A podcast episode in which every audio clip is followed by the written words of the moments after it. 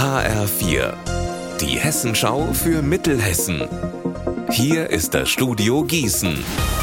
Mit Eva Rösler, schönen guten Tag. Bahnpendler, die von Mittelhessen ins Rhein-Main-Gebiet wollen, die haben es nicht leicht. Die Strecke von Friedberg nach Frankfurt ist wegen Ausbauarbeiten ja immer wieder gesperrt. Und das ist sie seit dem Wochenende schon wieder. Marie-Kathrin Fromm, was hat das denn für die Pendler und Fahrgäste heute Morgen bedeutet? Alle Züge aus Richtung Gießen müssen ab Friedberg umgeleitet werden über Hanau und dadurch dauert die Fahrt viel länger. Einige Fahrten fahren auch ganz aus. Teilweise enden die Züge auch in Hanau und man muss nochmal umsteigen, wenn man zum zum Beispiel nach Frankfurt rein will. Die Sperrung dauert zweieinhalb Wochen. Immerhin soll dafür in den Sommerferien diesmal nicht nochmal voll gesperrt werden. Fabian Wedemann ist der neue Mann im Rathaus in Linden. Der unabhängige CDU-nahe Kandidat hat sich in der Stichwahl gestern mit knapp 58 Prozent der Stimmen gegen Dennis Dern von den Grünen durchgesetzt. Wedemann ist Nachfolger von Jörg König von der CDU. Der wurde mehr oder weniger nach neun Jahren aus dem Amt geschmissen, auch von seiner eigenen Fraktion wegen Inkompetenz. Inkompetenz. Marc Klug, was kommt denn jetzt auf den neuen Bürgermeister zu?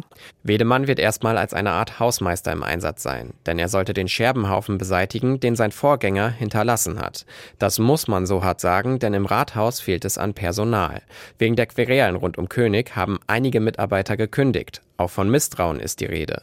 Wenn es in der Stadtverwaltung aber etwas besser läuft, dann geht es an die wirklich schweren Geschütze. Zum Beispiel muss in Linden die marode Volkshalle repariert werden.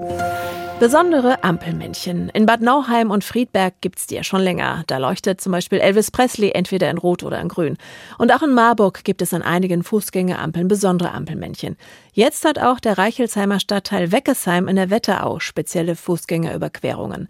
Mehr von Klaus Bradella. Mitten im Dorf leuchten Bergleute in Rot und Grün von einer Fußgängerampel zur Erinnerung an die jahrzehntelange Bergbautradition im Ort.